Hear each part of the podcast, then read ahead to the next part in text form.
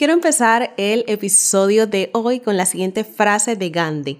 Dice así, tus creencias se convierten en tus pensamientos, tus pensamientos se convierten en tus palabras, tus palabras se convierten en tus acciones, tus acciones se convierten en tus hábitos, tus hábitos se convierten en tus valores, tus valores se convierten en tu destino.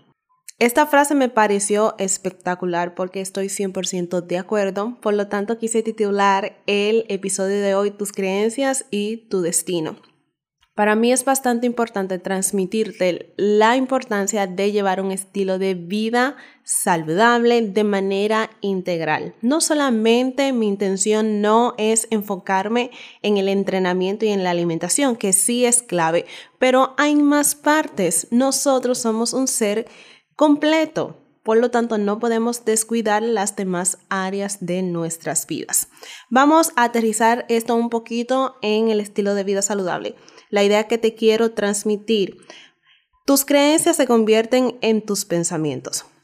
Por ejemplo, si tus creencias en cuanto a la alimentación saludable y el entrenamiento es que puedes hacerlo, puedes tener el control sobre tu alimentación y te puedes adaptar a tu plan de entrenamiento.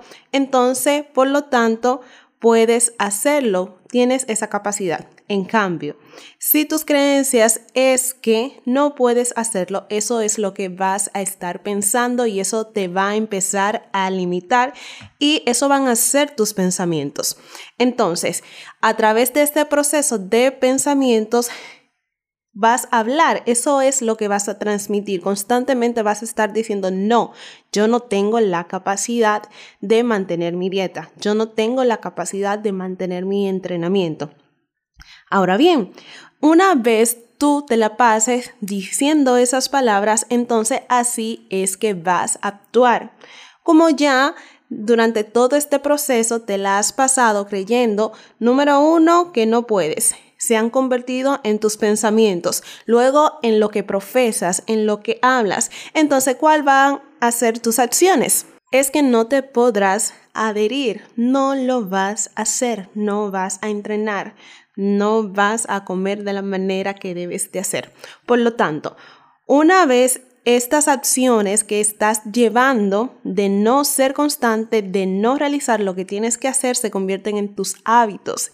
Y aquí entonces empiezan a entrar un sinnúmero de cosas a afectar tu salud de manera general. Estos hábitos entonces se convierten en lo que son tus valores. La indisciplina, la incongruencia, también la falta de responsabilidad contigo misma, con tu salud. Además de esto, la procrastinación. Te la pasas procrastinando tu entrenamiento, tu alimentación, tu capacitación a nivel general de tu ser, de tu espíritu, tus relaciones.